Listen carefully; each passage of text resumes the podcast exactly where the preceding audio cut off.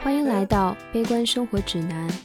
我们是分别生活在美国和澳洲的两个女生，我们对生活充满了疑问，悲观的觉得人生充满孤独与无奈，忙忙碌碌却更像一场闹剧。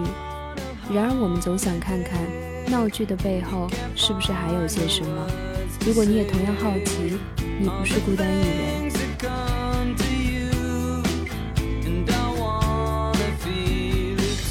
我的很多时候看似特立独行的那种行为，反而是我想要去融入主流，但我非常非常的确信我融入不了，我会我会是一个非常 awkward 的一个存在。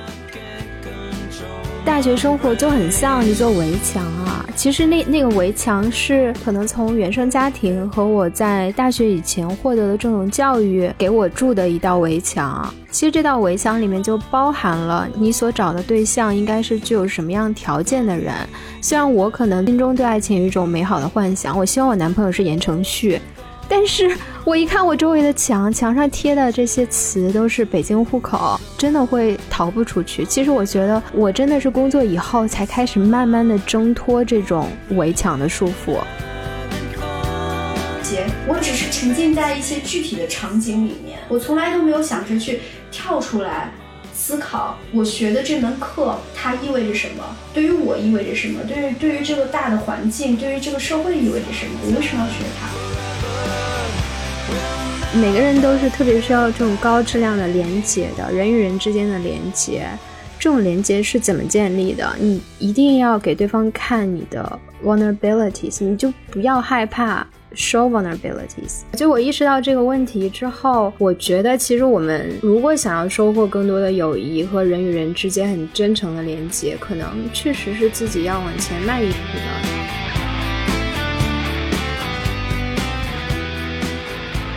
大家好，我是维，我现在在澳大利亚的悉尼。大家好，我是米少，我现在在美国纽约。今天我和米少想要聊一聊我们的大学生活。我和米少呢是同一所大学的本科加研究生同学。我们在平常的聊天中，经常会聊到我们对大学生活好像总有一些遗憾。我们常常在想，如果再给我们一次机会，我们会选择如何度过大学生活。我们是四年加三年，然后那另外那三年几乎就是你有一半的时间其实是在台湾和国呃国外度过的。所以在你心目中，你觉得最遗憾的是哪个部分？我觉得是本科那四年。嗯，对于我来讲也是，就是我感觉好像研究生的那三年，我几乎把我所有的精力都放在找工作和就是想一些比较现实的问题上。然后本科四年那个时间感觉特别漫长，但回过头来又不知道自己是怎么度过，就是一个。你明知道那是一个在你人生中特别重要的一段时间，但你真的就感觉自己迷迷糊糊的度过了四年。我觉得跟我们的年纪有关系，就是年纪越大，你肯定是收获的人生经历跟你得出的一些学习到的一些人生哲理也更多。你可能很多问题会看得稍微开一点，但是。在本科四年，我真的就是迷茫，年纪轻，然后有很生活中有非常非常多的问题，就像我们之前聊的，好像一直困在很多很多具体的问题里。整体上概括一下，你的大学四年是什么样子的？如果用一句话描述它的话，或者几个词来概括你大学四年的状态，你会怎么描述呢？我觉得是本本分分、中规中矩，但又我觉得不精彩。啊，我特别有同感，真的就是不精彩。我觉得我我的大学四年特别的胆小，就困在一个别人给我的像一个模具里一样，就是他已经给你设定好了围墙是什么样子的，我就在这个围墙里来回走，我找不到那个出口，就有那种感觉。我明白你说的那种围墙的感觉。就是我在高中的时候，可能就想着就是发愤图强，我要好好学习。然后进入到大学，我那个状态还没有调整过来，然后我就觉得整个人不知道自己要在大学里得到什么东西。然后好像就是我的那个围墙就是那个校园，我也没有怎么去探索校园外的世界。再往小了说，我的围墙就是我的宿舍。我觉得大家说大学生活重要，可能更多的是因为它是更自由的，就是你第一次作为一个非常独立的成年人，然后，你有了非常非常多的选择，你自己来过这大学生活的四年，你可以走非常非常多的路。所以它才重要，而且可能你的价值观开始形成，你可能会认识一些志同道合的好朋友。然后呢，它又和进入社会不一样，进入社会一切都非常的 practical，非常的实用性。但是大学所谓的象牙塔，它其实是有一些很理想的成分在的。但是你会觉得，我们两个之前不是也经常在聊吗？我之前就会跟你讲，我觉得我们的大学。特别的实用性，就是我会觉得它好像缺少了很多大学该有的那种理想主义的精神。对，我觉得一方面是就是这方面的资源，然后可能给我们在眼界拓宽上会有一点局限。我还有一点就是不知道你有没有同感，其实我觉得一进入大学，我觉得周围人都比我好，都比我强。我也是这种感觉。是吧？然后我就觉得我在高中接触的，就是看到的世界跟人家接触到的真的是差远了。反正就是文娱活动啊，各方面的都特别精彩。那我们的，我当时的可能就没有那么多丰富的经历。你聊起来就会发现，人家就会在各方面懂得比你多。可能在这样的一个环境下，你更适合做一个听众，而不是一个表达者。然后这跟我本身的这个性格可能就会形成一个反差，然后你就会去压抑自己的性格。在这四年当中，你不断的要去改变自己。这四年当中，虽然我觉得没有什么精彩的地方，我也没觉得我获得巨大的这种成就感，但是我觉得这四年确实是我形成自己性格和现在目前在社会上为人处事的一个阶段。因为你在大学四年的成绩是很好的嘛。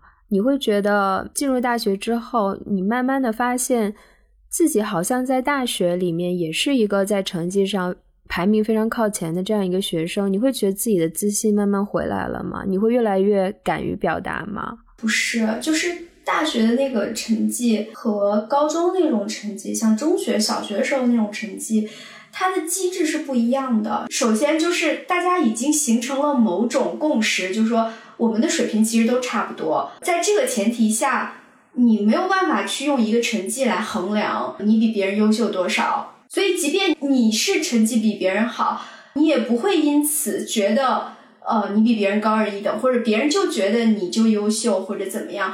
不再以学习成绩作为单一的评价标准，大学的这样一个特点，你觉得这是一件坏事吗？我知道它会给一部分人带来一种失落感，特别是我们这种来自并不是大城市的嗯学生来讲，我们。并不是特别擅长在学习之外这种评价体系中怎么去表现。然后到了大学，我们其实是面临着一种失落感。我觉得，首先从个人感受角度来讲，身处其中的时候肯定是感觉不是特别好的。你是需要去和他进行一个会有一种较劲的过程，而且你需要调整自己。然后，如果你调整不好的话，你甚至会觉得。产生那种特别强烈的愤世嫉俗，你会觉得你真的就是被抛弃的那一部分人。但是呢，我现在再回头看的话，我觉得每个人的那个 stage 不太一样，就是所处的时间不太一样。他们可能永远都先我们一步。他们，你是指谁呀？就是已经在高中阶段，已经比较就是。除了学习之外，会懂得怎么跟人相处，怎么跟老师相处，怎么去就是领导力这块的这个技能会培养的比较好。然后到了大学，在一个更大的环境，在更大的舞台，然后更像社会的一个环境里，他们会比较从容的去面对，从容的去 behave。然后就不会有一个特别特别痛苦的一个转型的时间。我会觉得大学对每个学生这种更多层次的评价体系，仔细想想，其实是一件好事。就是成绩，它也不是说在大学完全不重要。你成绩好，你可能最后就是能获得更多的选择，比如你有奖学金，比如你可以保研。而且你将来在找工作跟申请学校的话，成绩也是非常重要的。但另一方面，由于成绩不是在大学的唯一的评价体系，让一些在其他方面特别有才能的人，他得以去展现自己的才能。就比如我们刚刚讲的这种领导力跟人际关系在这方面比较有有能力的人，他可以在大学施展。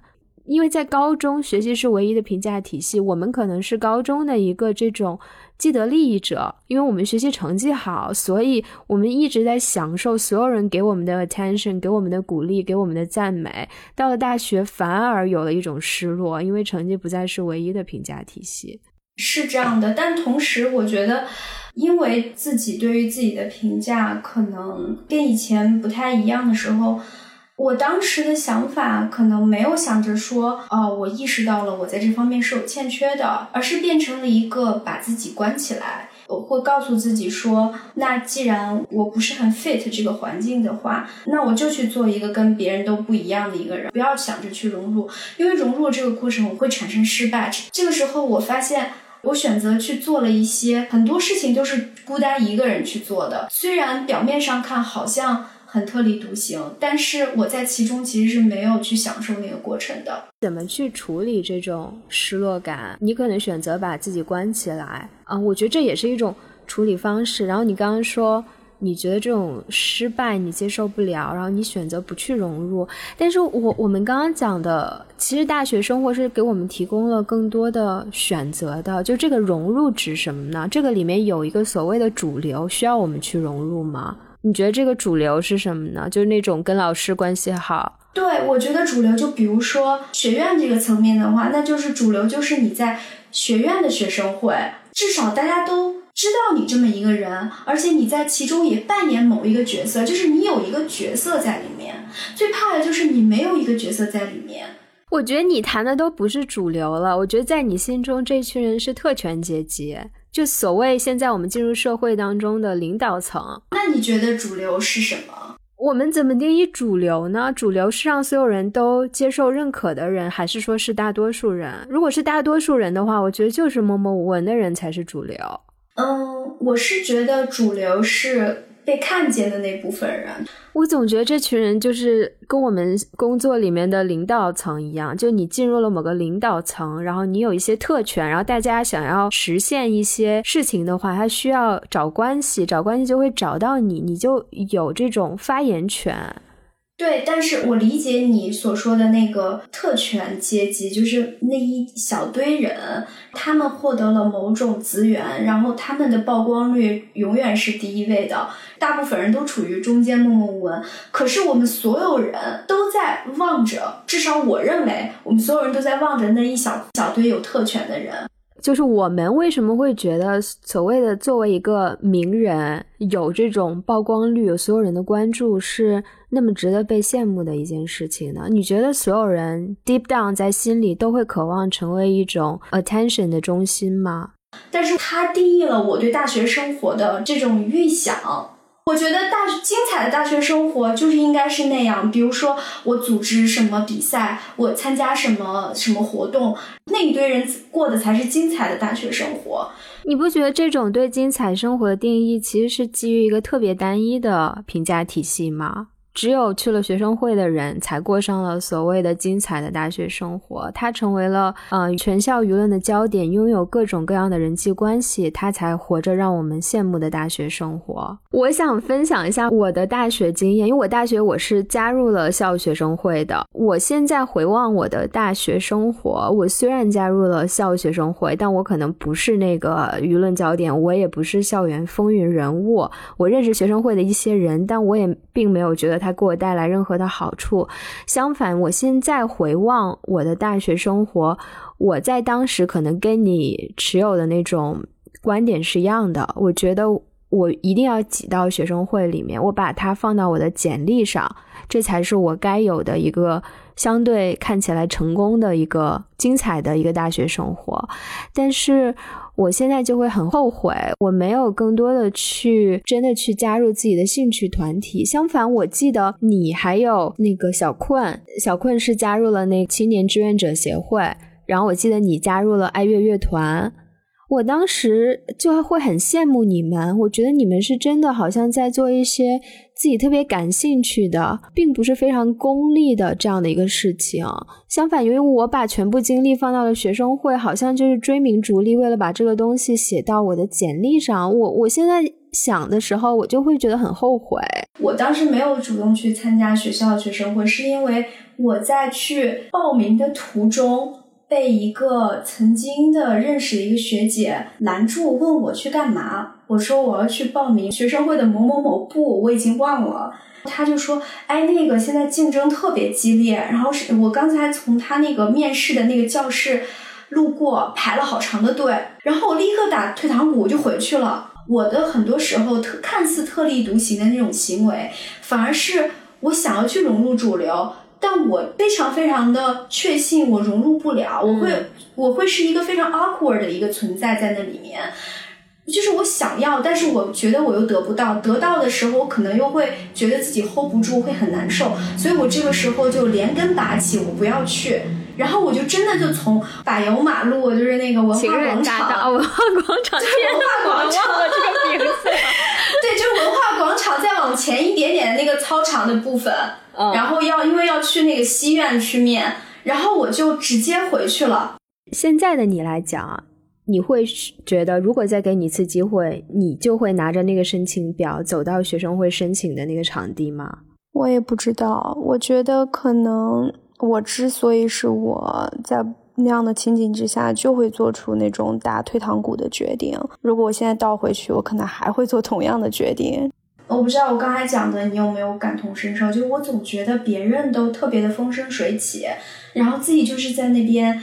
嗯，凄凄惨惨戚戚。但我之前跟你聊，你又觉得我过得挺好的呀。然后你之前跟我聊，觉得你过得特别的压抑。然后我就觉得你过得也挺好的呀。为什么我就会产生这样的一个认知上的偏差呢？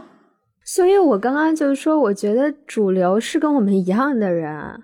你不觉得吗？就是那些所谓的我们看着过得风生水起的人有几个？就我们能叫得出来，在学校中的大名人有几个？他们一定是少数，大多数人还是像我们这样的非常默默无闻的人。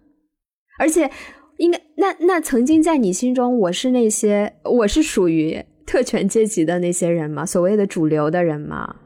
我觉得占一点是吧？就是有一些。那你看我活得也不开心啊，所以我们怎么知道那些？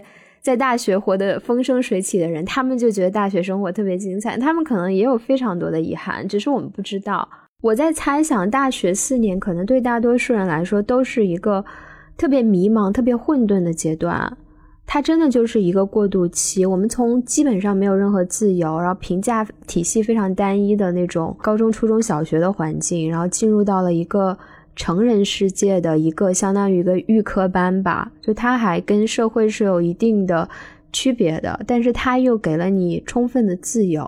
这段时间我们所感受的那种迷茫、孤独、失落感，我觉得都是你成长过程中特别必要的一段时间。我觉得不经历那些，我们可能也没办法走到现在。是我特别同意你说的，大学四年其实是一个过渡期。其实是一个转换期，像一个预科一样。因为我其实，在读大学之前，我特别想要去设计自己的大学生活，想要去设计成我就是找到了自己的呃特别热爱的这种专业和以后我要从事的这个工作和长久的事业，然后甚至我要获得一份特别美好的爱情，在大学里面轰轰烈烈的爱情。天呐，说到了我的痛处。然后你会发现，过完以后，我才恍然发现，天哪，这四年就过了，然后我什么也没有做。那我们来仔细的聊一下你刚刚提到的这几点呗。就是进入大学生活之前，我们其实是有非常多憧憬的。进入大学之前所预想的大学生活。和大学进入大学之后到底有什么差别？我们可以从事业、爱情，还有兴趣或者所谓的人生方向这几个角度来讲。你在进入大学之前，你会把法学当成你的一个终身的事业吗？进入大学之前，你已经知道你想要做一个律师了吗？根本没有。我当时，我其实当时是想要去人大的，就是我当时的成绩也是。就是应该是进人大，然后因为我在高三就开始谈了一场就奇奇怪怪的恋爱，呃，高考完了以后，已经知道自己可能要去复读了，但是呢又非常的不想去复读，结果嗯莫名其妙的就说被北外录取了。但当时我确实也是填了北外这个志愿的，然后当我填的是那个外交。我其实也不知道外交是什么，我根本就不懂。但是我就觉得听起来特别 fancy，也不明白自己真正的适不适合外交。填了以后呢，结果就被调剂了。所有人都觉得，哎，我觉得法学特别适合你。然后我就去了，就是因为我不用去复读了。进入大学之后呢，你觉得你喜欢这个专业吗？你有花很多时间思考，你学法学的话，你将来毕业想要做什么吗？没有，其实根本没有。我在学法学，就是进入到大学以后，我学习的整个状态，我一时间其实没有从高中学习状态转换过来。我依然以一种就是嗯啃书本，然后去掌握具体的知识点的那种方法去学习，所以我根本就没有试图去理解说我学的这门学科它的社会价值是什么，它的意义是什么。这对于我作为一个人之后我要从事什么事业，为这个社会做什么贡献，都没有思考这些大的问题。可能在具体的某一堂课上，我可能会因为某一个特别宏观的，或者是听起来特别，嗯。具有那种人类共同命运精神的一些概念所感动过，比如说当时上宪法课提出的一些，我只是沉浸在一些具体的场景里面，我从来都没有想着去跳出来思考我学的这门课它意味着什么，对于我意味着什么，对于对于这个大的环境，对于这个社会意味着什么，我为什么要学它？对这个问题，我们之前也讨论过，我有非常非常类似的体验。就是我们上大学之前，我们对法学这个专业真的是一无所知。我也是被调剂过来的。我当时报北外的时候，是因为我想读语言，我就当时报了。我记得第一志愿德语，第二志愿法语，第三志愿日语，第四志愿英语，第五志愿对外汉语。结果给我调剂了法学。当时我打开那个页面，我说：“哎呀，法学！”告诉各个亲友，大家给我的回应，百分之八十人都说：“哎呀，法语不错。”法国是个很好的国家，就大家都不知道法北外有一个法学院，我当时也是懵的。我记得我上高中的时候，我有一个朋友，他说我就要想上政法大学，我就是要读法学。然后我当时还义正言辞的跟他说，我坚决不想读的就是法学，因为我觉得律师都是给坏人辩护的，你没有选择。其实我们高中的时候，对我们所报的专业真的就是一无所知。然后我们高中也没有任何人告诉过我们，其实你在学习的过程中，你要去有意识的去了解自己，你真的想做什么，这样你大学才能报一个你在当时觉得你起码是有兴趣的专业。然后进入大学之后，我经常给你讲，就是我也都是懵的，而且我可能都不像你那样，起码啃书本，起码在课堂上某一些瞬间，你了解到一些。法学的精神，就法学这个学科，它的动人之处，我甚至都没有这样的感受。我觉得我一直可能学到了大三，我才终于明白我大一上的法理课在讲什么。我可能前两年。真的就是为了考试记一些东西，考试前突击。我并没有理解我所学的这个学科它的非常宏大的这个背后的精神是什么，完全都是不懂的。而且我非常不喜欢我们学院的一点是，我觉得它真的太实用性了，就是它没有那种理想主义的精神。没有人会跟我们强调，作为一个法学学生，你将来进入社会，你是承担着什么样的责任的。觉得我们接受的教育更多是你要学好英语，总之就把你的简历变得好看。律师是可以赚大钱的。我觉得我们每每天在听的基本都是这样的一套理论，你是可以赚大钱的。对，我记得当时呃学院的某一些领导就经常会到班上跟大家宣传说，去读那个 JD，对，JD 去读 LM。然后我当时就特别绝望，我也是，因为就是我不是因为说，呃，为什么我们一定要去读这个？这个读这个价值意义是什么？而我当时想的就是，那我没钱怎么办？那我这不就是输了吗？那我这辈子也读不起啊！那我怎么办？我当时是这样的一种失落，而不是因为他说的太 practical，他说的太没有那个所谓的人文精神，我才感到失落。就他给我们的毕业之后的人生路的那种。规划是非常非常非常之窄的，你只能这么做，你才是优秀的人。你去追求什么理想、什么精神啊？我我根本就没听过老师给我们提过这样一种选择，我们法学院也没有任何人给我们这样的例子，我们没有一个这样的范本让我们去模仿，让我们去看见另一种选择。哎，我记得当时特别经典，就是他们经常会找一些以前的学姐学长回来，就是做那种职业上的分享，然后找的都是外所的，然后要么反正就是那种听起来名字特别 fancy 的律所的。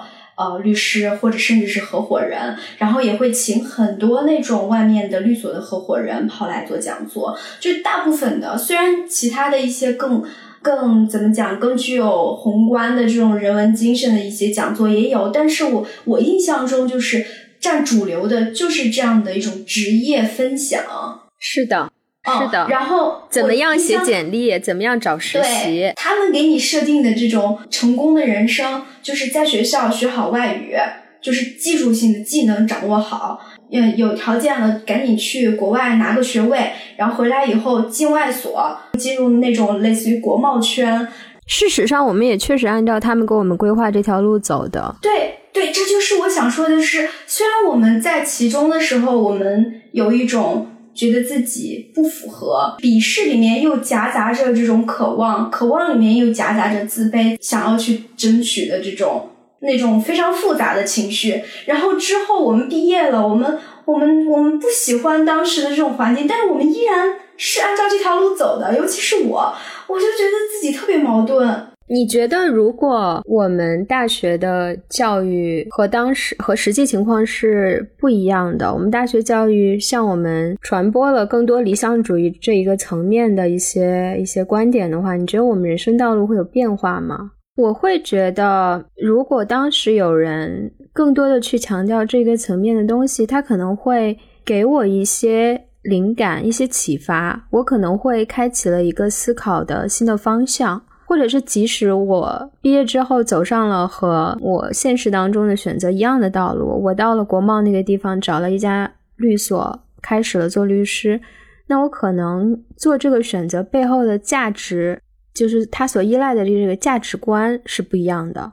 你明白我意思吗？我当时做那个选择进入了一个律所，只是单纯为了一个看起来比较光鲜的一个工作，而且我觉得我也没有其他的选择，我只能做律师。但是如果我在大学更花了更多的精力去思考法律这个学科意味着什么，他的理想是什么，他想要实现的社会影响是什么，我可能还是会进入律所做律师。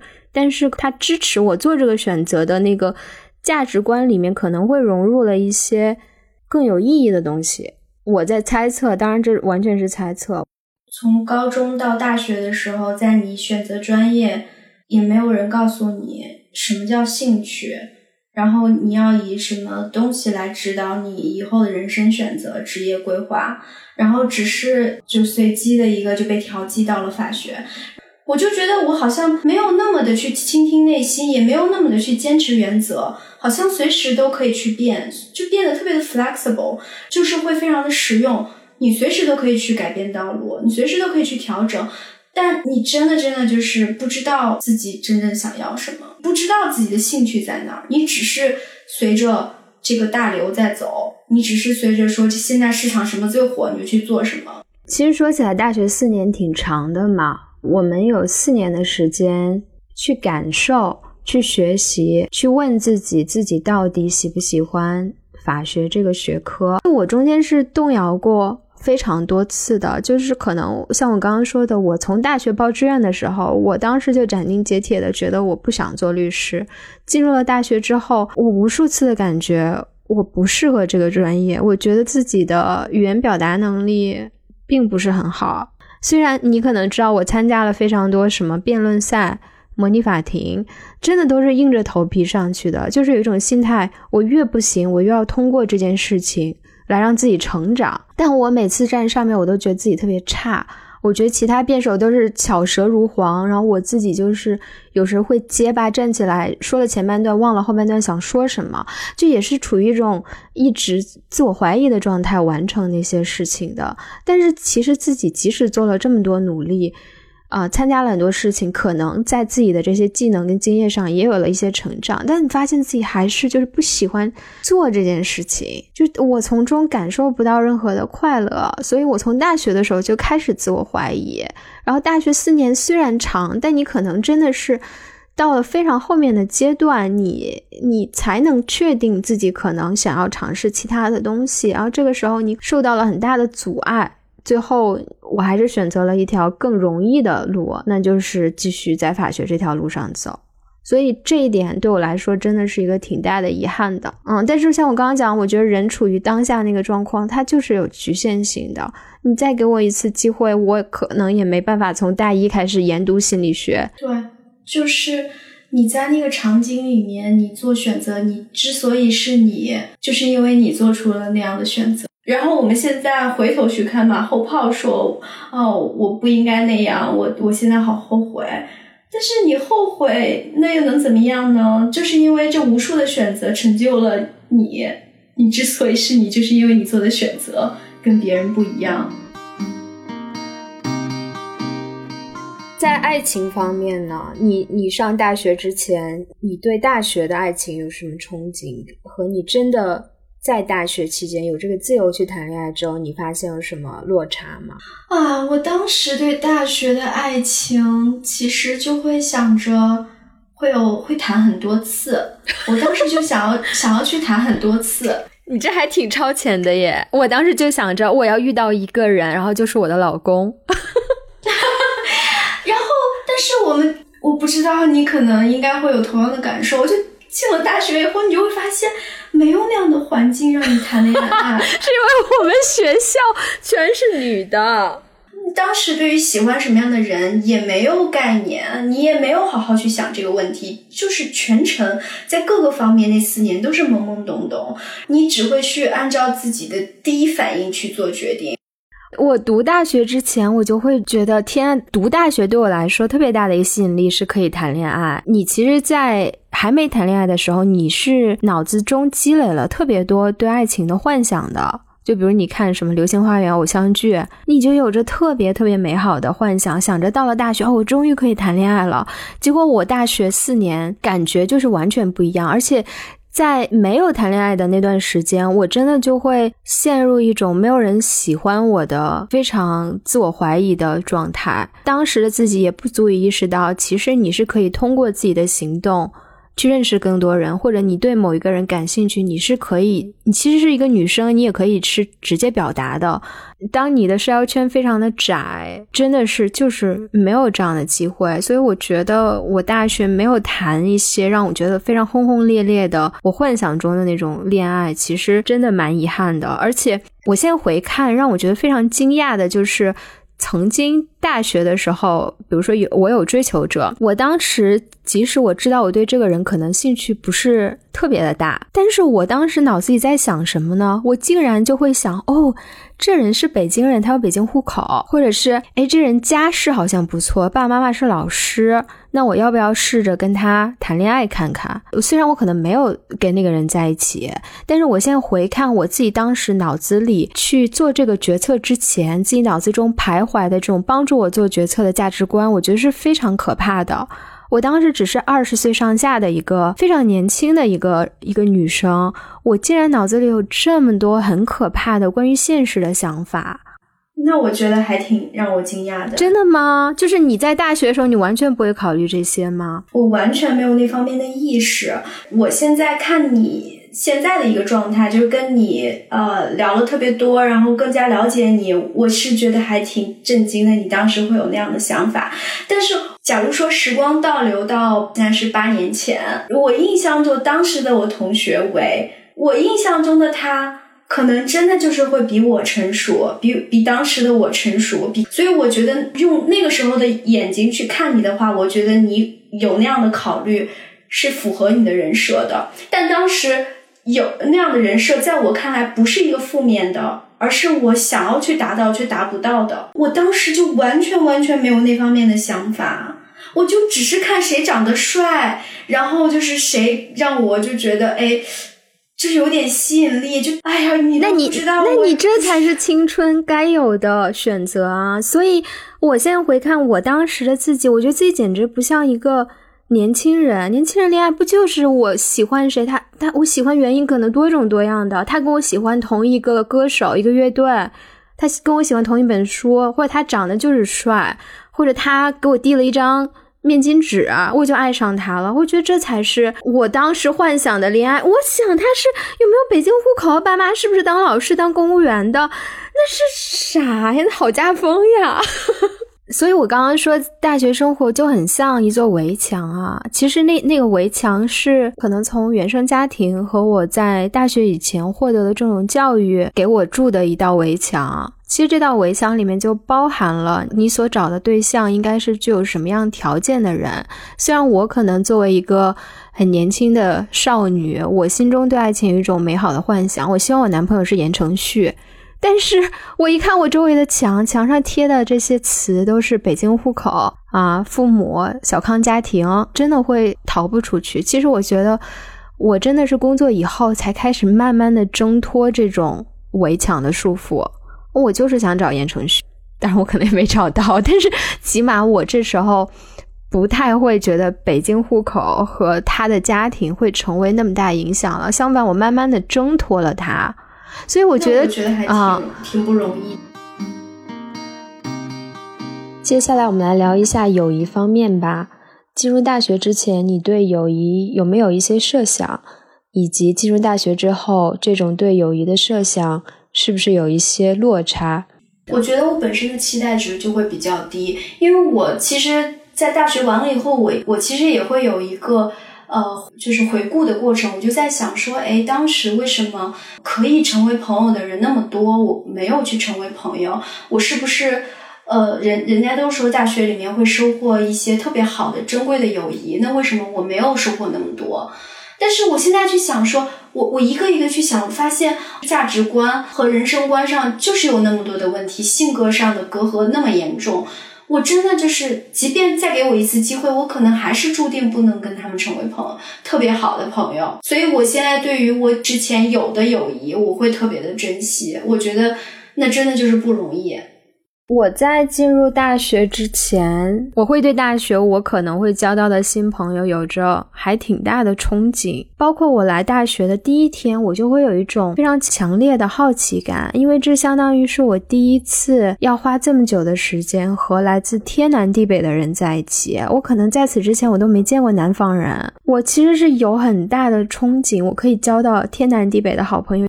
其实进入大学之后，可能实际情况是跟你刚刚讲的感受是差不多的。其实交朋友真的非常非常的难，可能很多人只是每天都生活在一起，但是真的能成为朋友的人，就到现在还在联系的人，真的非常少。包括和你还有另外一个那陈仔，我们大学同学，可能是我聊的最多的两个大学同学之一吧。之二，也都是在大学毕业之后非常偶然的机会，我们聊起了一些非常触动我的话题。我跟你们两个都是在聊到原生家庭这个话题的时候，发现我们有非常多可以共鸣的点，然后才慢慢的知道，哎，对方其实是一个真的可以跟我聊非常非常深的，然后你可以把自己的这种。啊，脆弱暴露在这个人面前，然后大家一起把它摊开了来讨论的人，但是我就会非常遗憾，为什么大学四年我没有跟你们两个走得很近？我印象中，我当年对于你的印象就是，你是一个特别会处理人际关系的一个女孩。天哪！然后所有人社交恐惧症怎么就我？我可能说不出你跟谁最好。但是你肯哎，说到点儿上了，就 是我 That's the point，就是我不知道你跟谁是呃 best friend，但是你感觉跟谁都特别好，然后谁都愿意跟你玩。但是我真的会觉得大学特别的孤独，做很多事情是没有人跟你一起做的。你可能有人跟你一起吃饭，一起上课。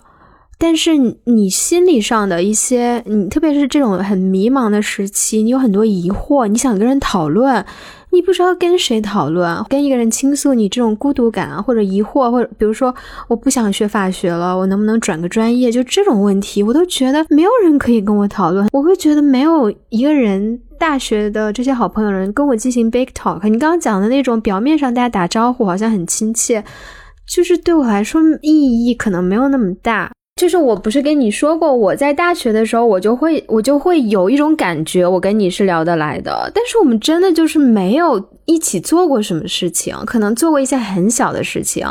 我邀请你去北大听一个讲座，因为我当时觉得思来想去，没有人愿意跟我去，可能你会感兴趣。然后你真的答应我了，我还特别开心，然后就一起去听。结果那个讲座特别垃圾，也没有 付，我就什么最后去，反正也是什么乱七八糟职业发展推销的。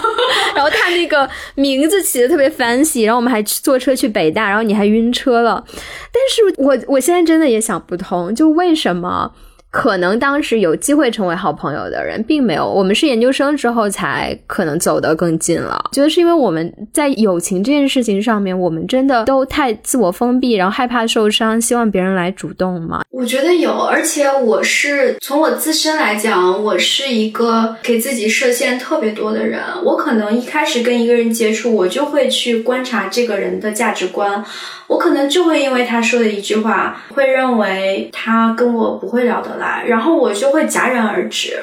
但是像有一些人，不不不仅仅是大学，可能人生之后的每一个阶段，我可能就是因为某一个点，然后就认为我就会做一个决定，做一个判断，说这个人跟我的价值观不一样，那我不想再去浪费时间，我不想再去跟他维持一个让我不舒服的关系，我就会立刻卡掉。就当时在那个泰的演讲上看了，呃，我忘了他叫什么，好像叫 Bernie 的一个教授，然后他在讲 vulnerability 的这个 issue。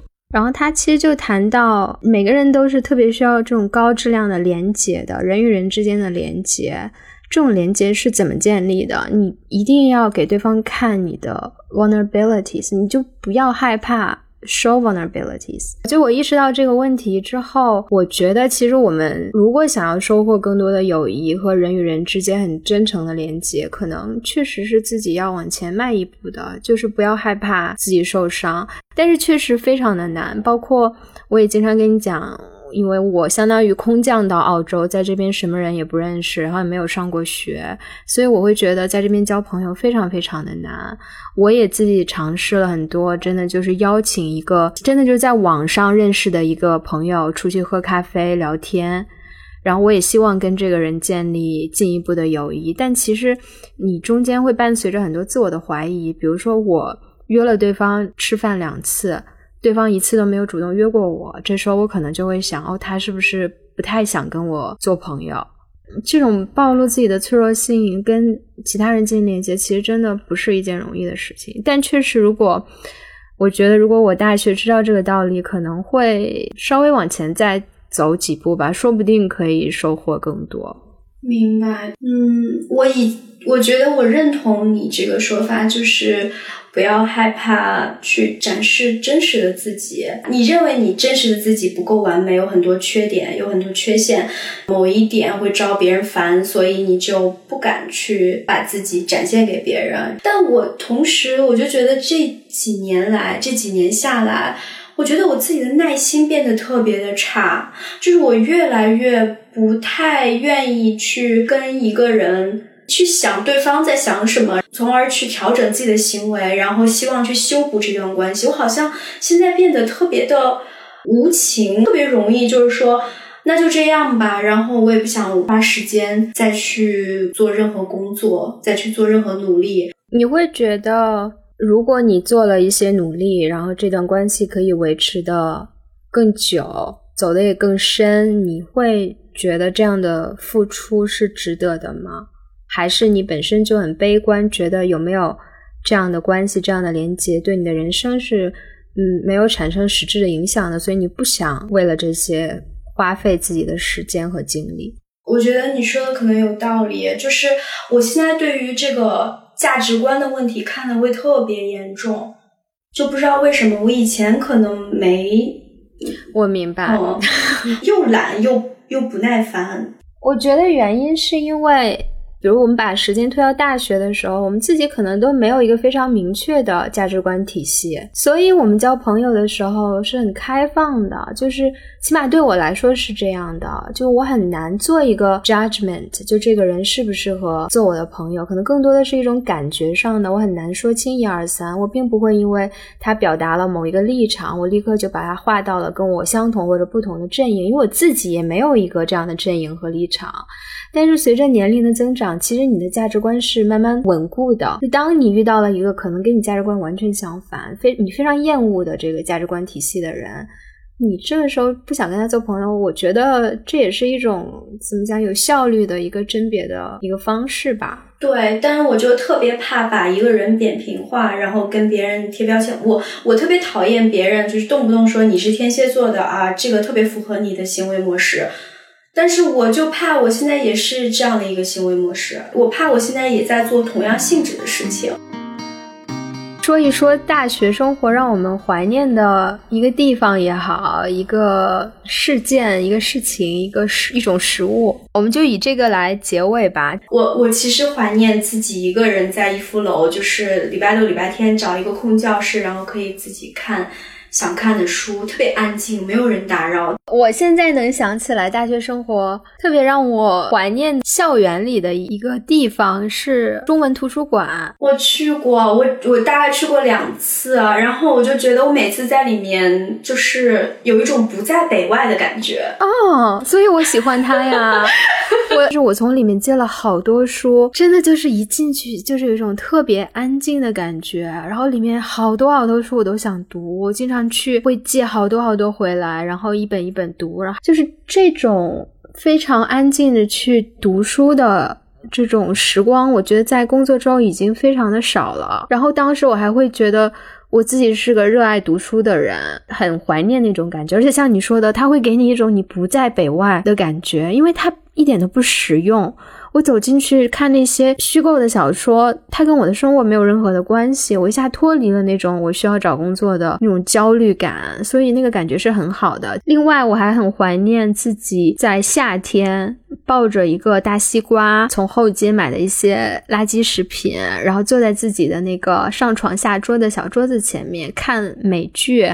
看康熙，一看就是看一天的那种邋邋遢遢的那种感觉。哦，我也当时似乎，嗯。嗯，当时似乎看一天可能也有空虚感，但不会有现在这么强的负罪感。嗯，你当时是有大把的时间可以去自己支配的 啊，就是而且我们当时大把资源在那个可以下载可以看美剧。反正我是第相当于第一次这么密集的去看一些国外的文艺作品，其实自己也是学习到了很多知识。哎，对我其实你这句话，我让我想起来，虽然大学四年我没怎么思考过一些特别宏大的问题，也没有想过自己人生的规划，但是我觉得还是有一点启蒙作用的。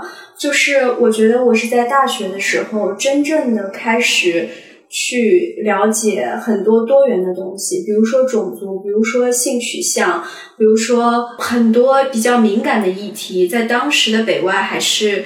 比较开放去谈的，你说的这个真的是，就是北外这个学校，虽然我自己其实有有点遗憾吧，就是如果再给我一次机会，我可能会选择一个综合性的大学。我总觉得似乎你会接触到再多元一点的同学学科。你可能会有更多的启发跟思考，但是我觉得北外就是像你讲这一点，在某一个维度上，它是相对开放的。我记得我们当时有那个课程英语辩论课，很多辩题我觉得是非常好的。我记得涉及过同性恋的话题、国家和政治的话题。辩论课的本质就是你从正反两方。去看这个问题。嗯，哎，我我能说最后一个我特别怀念的那个大学的一个某一个时间的场景吗？就是我现在一提起大学，我我可能一瞬间会回忆起我参加过的一场摇滚的现场，然后当时我在现场非常的淋漓尽致。然后就特别享受那个过程。当时那个表演的乐队就是左右乐队，他今年二零二零年还参加月下了，然后我就一下子就 throwback，然后就想到了，我就跟韩哥说，我说你看这个这个乐队，当时我们还请到我们那个小红楼，就然后我跟你说，当时我就离他们那个左右乐队就是特别近，然后他那个主唱当时我觉得还蛮帅的。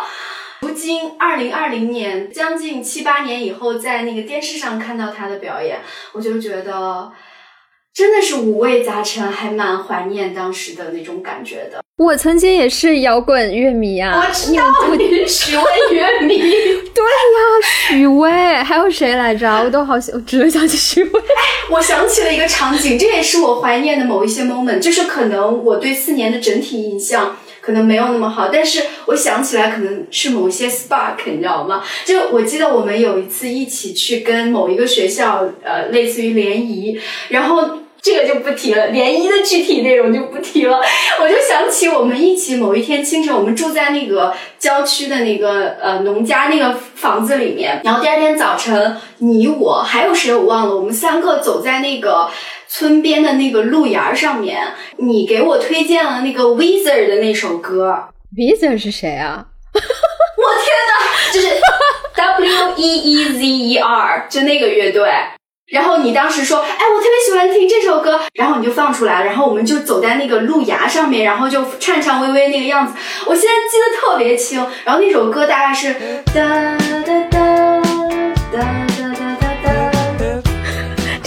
我完全不记得这个乐队是谁。天呐，真的好怀念！我很久不听摇滚了。我我曾经就是只有好像特别迷茫的时候，你就会特别寄希望于摇滚乐这种类型的。对呀。音乐，我曾经真的听许巍的那些歌，我就觉得天啊，这个人跟我一样的迷茫。蓝莲花，那不行，那都太往后了。听的是许巍那一天，那一天还有什么？呃，故乡，秋天啊，我们，我忘了九月，还有那个闪亮的日子。哎呦，闪亮的日子太好听了，那就是好喜欢我我我。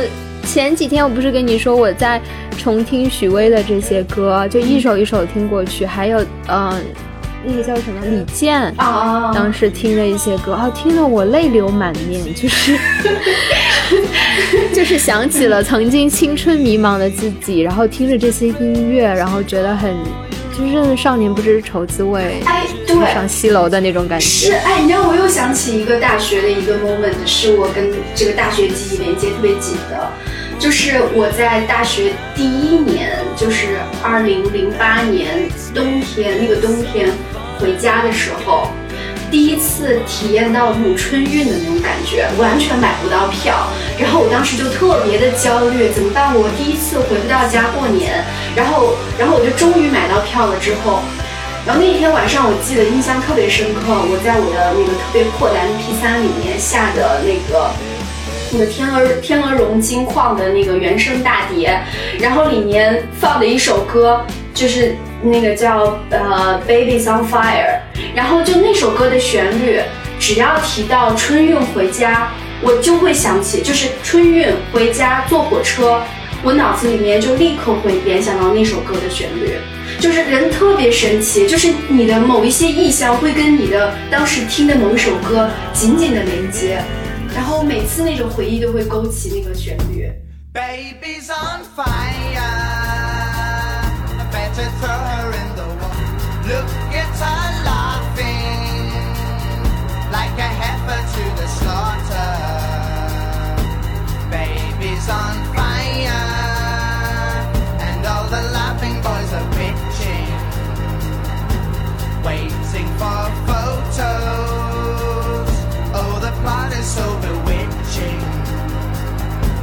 Rescuers row, row. Do your best to change the subject. Blow the wind.